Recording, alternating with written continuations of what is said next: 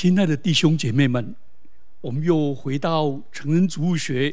我们今天要来谈基督徒来看风水术。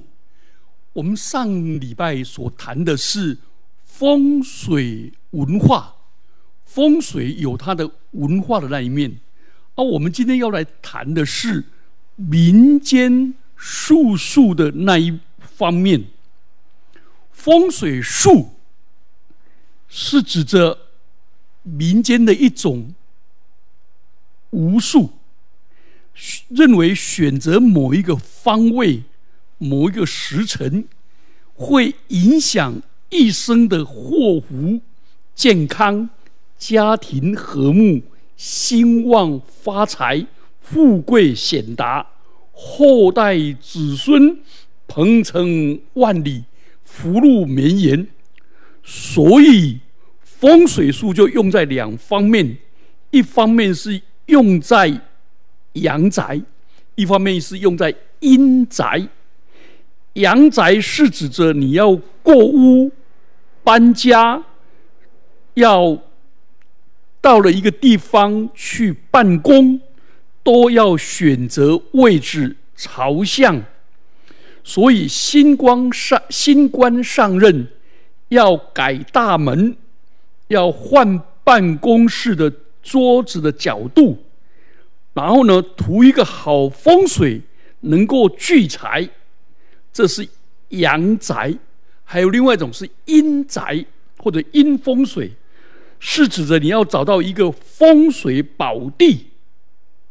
所以你有没有发现，台湾到处都是像乱葬岗一样？台北市哦，那个在一九八零年那一年调查就被开挖成为乱葬的就有五百公顷，所以你有没有发现，他们这一些这样做的目的是为了求财、求富、求贵，来抵抗一切灾难、吉祥，然后家庭发旺。好，我们先来看第一方面，风水的定义。风水术是在传统的武术，就是三一命相谱当中的相术，是相地，像人叫做人相，像手叫做手相，像面叫面相，像骨叫骨相。啊，这个呢是像宅，所以叫做宅相。所以，林场教育考察地理选择建设的法则，含死人葬地的阴宅风水，活人居住办公的阳宅风水。所以，它是借着方位、环境、规模、形式，还有营造的日期或者入住的日期。来预测居住者、办公者的前程。那什么叫风水呢？学者考证近代的郭璞对风水最早下定义。他的有一本书叫做《藏书》，这本书里面说：“藏则成生气也，成气成风则散，借水则止。古人聚诸。”聚之使不散，行之使有止，故谓之风水。风水之法，得水为上，藏风次之。啊，这等一下我们就会来解释风水这些意义。另外呢，风水另外一个比较学术性的名称叫做堪舆。堪舆，《淮南子》论述说：“堪则天道也，舆地道也。”天道就是天文，地道就是地理形势。仰观天文，俯察地理，就是风水的两大特性。那在武术中，风水是比较复杂的，因为它涉及天，就是宇宙跟太阳；地，就是地球地理环境，还有气息气，还有人人的居所。还有时辰，天地人时辰这一些风水术受了八卦周易的影响，还有五行的内容。那风水主要的依据是长风聚气，背山面水，寻求跟环境的互动关系。然后呢，我们等一下再来谈风水术。第二方面，风水术是怎么形成的？从中校学的观点，先人要择居，要选择住的地方，他们就用卜卜无的仪式，就是卜卦，然后求神问卜而来的。那战国的末期，验方的骑士是阴阳五行。把先天及后天的八卦、易经、河书、洛图等穿凿附会、迷信跟禁忌就应运而生。到了春秋到秦国的秦汉之间，方士就进入进入了皇宫，风水术就成为正统而被承认。到了唐代的时候，就成为专为房事服务。禁止民间私用，因为房氏相信谁得了龙穴就可以称帝，哦，等等。好，那风水术的本质是趋吉避凶，这跟道家的关系、道教的关系十分的密切。他们的基础就是古代的巫术、神仙的传说、阴阳五行、八卦等等。所以他们就选择这一些好，所以风水术它的原理就是向往大自然的生气，而不是发脾气的生气，是指的生命气息，是神宇宙中最神秘的生命的气息。然后呢，在道藏里面就认为最高原则生气，那要把它具体让那个生命的气息。能够具体提出来怎么去操作呢？就是道教就用山跟天是最接近的，山巅与天接近，山峰的突出是天地交汇之处，最利最利于升仙哦，升升仙。好，所以他们就是找到一个山，然后水，这这两个。好，我们来看。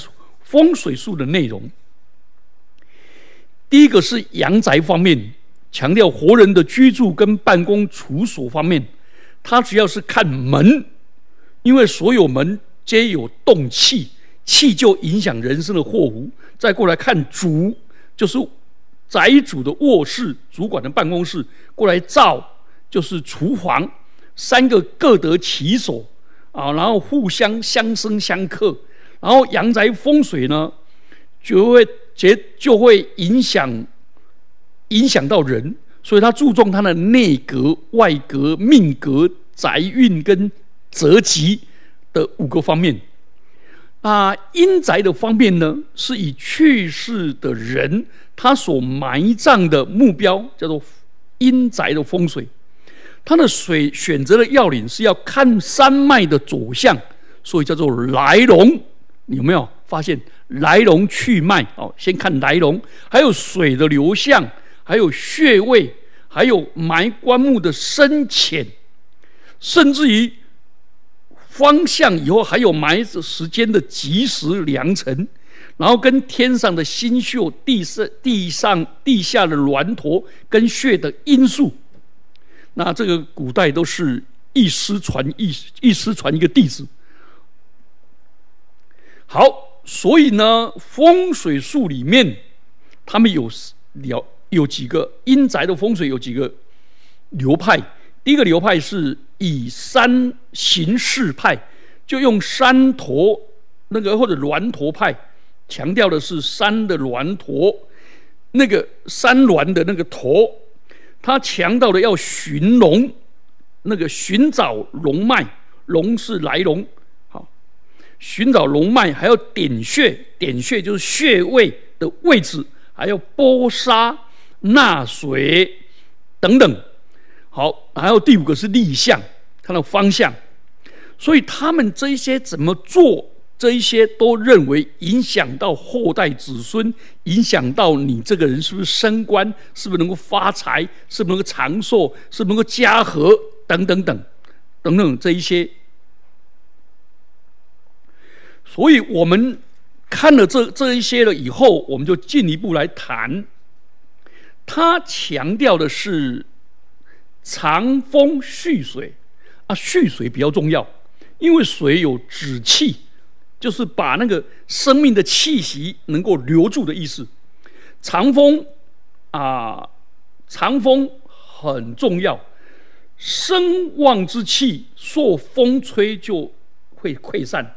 所以要有个形式把这个风留住，然后呢，还有几个禁忌，譬如说路冲煞，就是不能有路冲。像我们的中央银行那时候刚建的时候，就在爱国东路，认为有路冲，所以那时候的啊中央银行的总裁啊，他的那个航空的空难啊，他们就说啊，那是路冲。能路冲煞是风水的大忌，那另外一种就穿穿心煞，就好像是有个剑呃插入心脏一样。像高雄市政府在市维路市政府，它的前面有一位有有一个有一个饭店啊，他们就说哦，那是一个剑插进去，所以什么所以什么那个什么吴市长吴都立市长就就就选不上哦，类似这一类的来来等等等。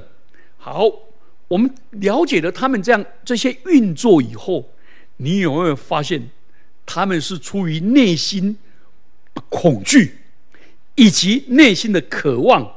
那个恐惧是怕遇煞，要趋要避祸；而内心的渴望是趋吉，能够得到金钱、财富、祖孙能够旺，家庭能够和和好。好，那我们现在来看，基督徒可以相信风水吗？那我们要从基督徒的观点以前，我们先说一般人反对相信风水术的观点。第一个是从学术来看，风水术所涉及的科学其实是伪科学，因为风水术是一个术数。他没有办法准确的按照科学实验的方法去验证，所以主流的科学界就把它定为伪科学。它不是一门科学，也不是一门学科，是华人文化的成分，是社会需求主观的愿望，是文化习俗的表现，是用。阴阳五行学说的信仰，那是一种信仰，没有科学的根据，是旧世界的术士，所以它阻碍了华人的环保工作、建筑设计、室内设计去发挥创意，因为它事事都有禁忌，这个碰，这个不能碰，那个不能设计，哇！台湾有一个有名的汉堡德建筑师，成功大学毕业，去哈佛拿到学位，回来台湾设计的这么好，人人称赞。但是屋主跟土那个业主就说不合风水。你会发现那个主主那个主导那个创意，所以职业的风水书。风水师虽然声称环境的选择对吉吉凶祸福发生影响，而且他为他的预测未来的理据是反科学的，他没有办法量化，毫无根据，无法检验，跟现在的科学是格格不入的。他们喜欢讲说“先生言，朱郎福”。什么叫先心言呢？意思就是，你如果跟我这个风水师有缘，啊，你这个人又有福，就是福地福人居，福地福人居，你就可以得福。哇，昏倒啊！你跟医生好，那吃医药就有用吗？你跟医生好，他的开刀就有用吗？啊，医跟你跟医生关系不好、不熟悉，那开刀就没有用吗？啊，这是反科学，他没有办法量化，毫无根据，无法检验。风水师是利用人性的弱点，容易食古不化，沦为迷信，常用诈术骗人，然后受害的都是一般无知的民众。好，这是第一种，从科学来讲。第二个，我们看到一般人呢，是从实际的生活去体验。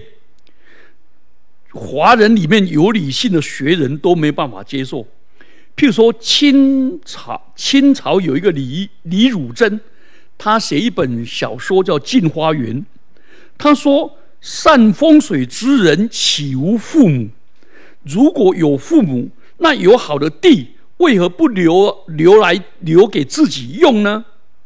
如果得到一个美地，若会会发达呢？那他把他父母葬在那里，他就发达了。”可是我们从历史上没有看过风水师因为他风水而发达，所以你有没有发现，中国华人里面有理性的人看风水都是欺民道士，因为会风水的人没有几家是真正兴旺的。风水师能够为别人谋求福利，为什么不为自己呢？人不为己，天诛地灭。所以，如果照风水家所说的，那富贵人家永远选择好风水，那就永远富贵下去。那为何富不过三代？如果是帝王之家，那帝王之家相信风水，那帝王就绵延不断，所以没有办法。所以这些话都不不承认，不可相信。清代的曾国藩，他不相信风水，他在道光二十九年，他说：“他说我的祖父、祖母大人，他葬的地方是木门冲。”啊！结果我们家天山丁，他升了官，然后他的弟弟又进入了，也升也进入了升官。那照理说，那我们这这个有冲的话，我们应该是绝子绝孙，儿女都没有那个啊？为什么我会生了这么多孩子？那曾国藩以他的孩子曾纪泽，曾纪的孩子，呃，曾约龙啊，都是很精彩的那些学者。你有没有发现，风水术说他们会绝子绝孙，而且没有用？哎，这这这怎么呢？所以他说他不相信。然后那风水术说啊，没办法，你是福福人呐，那福地福人居啊。好，再来我们来看第三个，从伦理学上看，风水书，风水术。协助人追求现实的欲望，他的私利的色彩很明显，满足世人世俗的欲望、社会的需求，抚慰那个体的焦虑、挫败的心灵。好，你看，每一个人都想发财、发财、升官、长寿这些事实的价值。你有没有发现风水术只问吉凶，不问善恶，只会降低人生命的数值，所以认为子孙的命运跟好风水有关，然后执着下葬的地方就造成烂葬，而且他忽略了家庭的经营、儿女的教养、亲子关系的这这的这些。是很可惜。好，这是一般人对风水的反对。那我们来看我们基督徒对于风水信仰的观点。第一个，在圣经上明白的、确切的告诉我们，基督徒不能从事风水占卜等迷信活动，因为上帝曾经这样的命令。我读给大家听：生命记》十八章十节到十二节说：“你们中间不可使人使儿女金火，也不可有占卜、关照的，用法术、行邪术的，用迷术的，教鬼的，行无数的，过阴的。凡行这些事的，都为耶和华所憎恶。因那些国民行这些可憎恶的事，所以耶和华你们的上帝。”将他们从你面前赶出。主耶稣也告诫我们，《马太福音》二十二章三十七节、三十八节，耶稣对他说：“你要尽心、尽性、尽意爱主你的上帝，这是第一，且是最诫命中第一，且是最大的。”你看，什么叫尽心、尽性、尽意呢？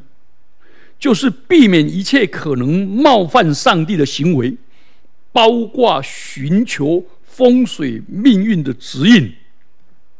好，那我们来问第二个问题：那基督徒可否抱着玩票的心态，寻求风水命理的作为，做另类的参考？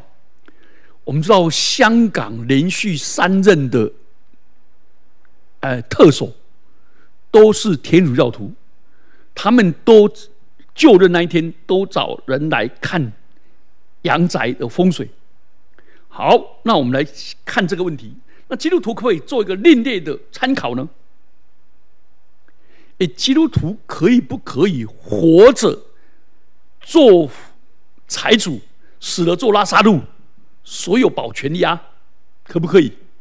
好，归根究底，风水术鼓励我们相信上帝以外的东西，这些东西能够掌控我们的命运。但是我们基督徒信仰的对象是主耶稣，他教导我们，只有上帝是我们真正的主宰，我们要尽心尽心尽力爱他。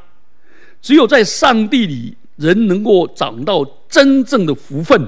马太福音五章一到十二节。所以，按照逻辑的法则，这两个没有办法同时成立。所以我说我是基督徒。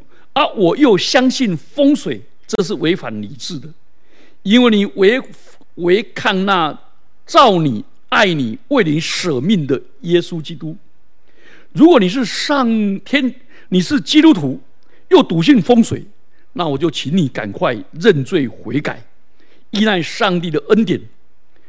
只要诚心悔改，慈悲的上帝必然赦免接纳，然后亲自滋养你的。生命赐你足够的力量抵抗魔鬼的诱惑，所以你有没有发现，会去找风水的人都希望透过风水使它发达发旺？那这不是另类的成功神学吗？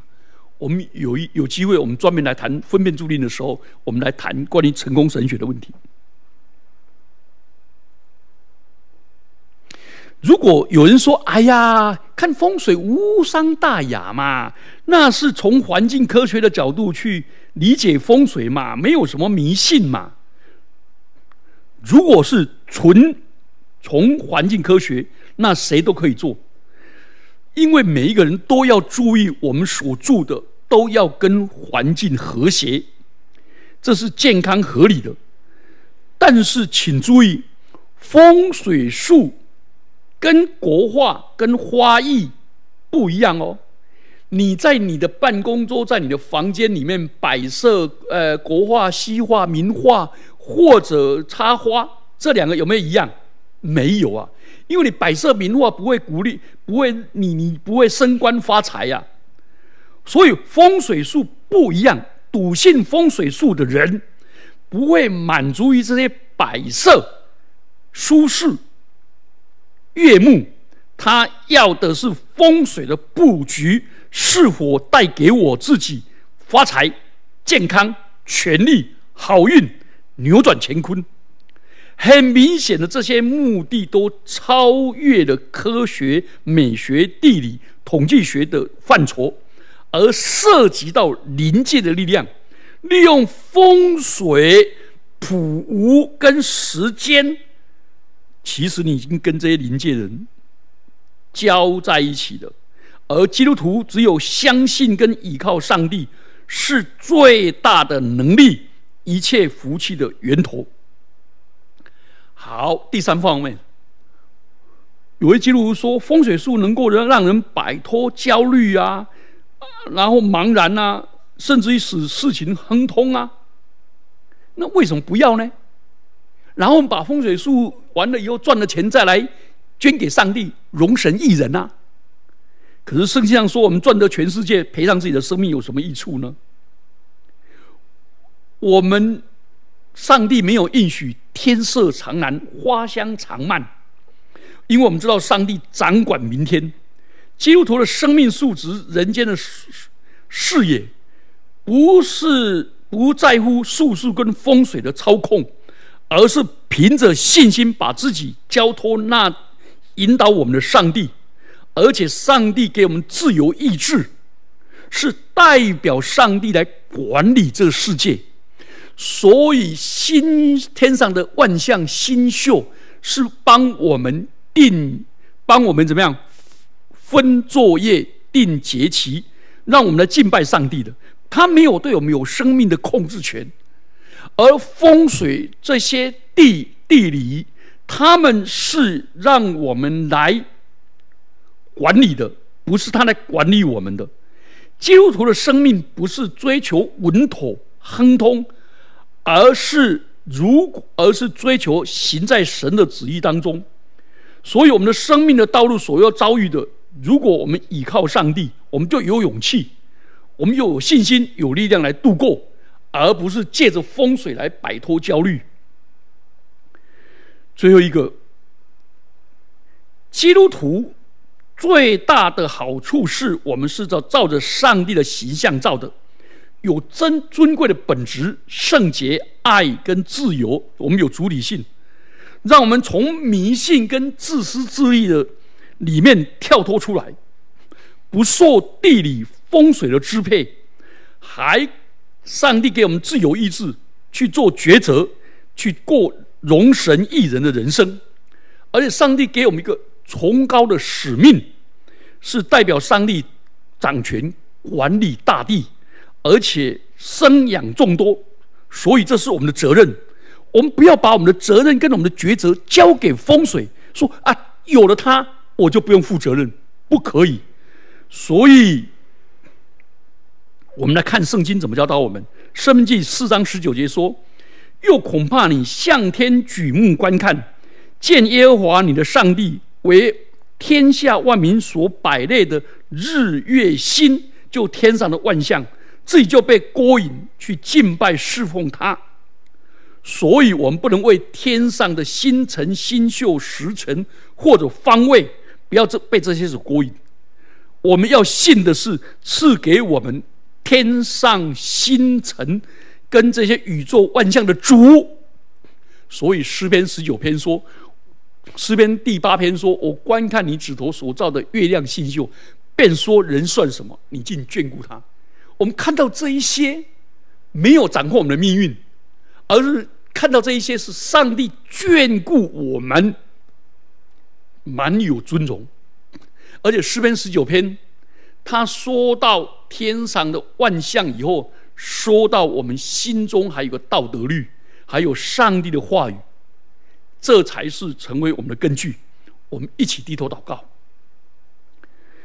主啊，我们感谢你，赞美你，因为你赐下圣经的真理教导我们，你也赐下你的儿子耶稣基督为我们而死，为我们舍命，为我们从死里复活，并赐圣灵进入我们里面，使我们知道我们一生的福分都不在你以外。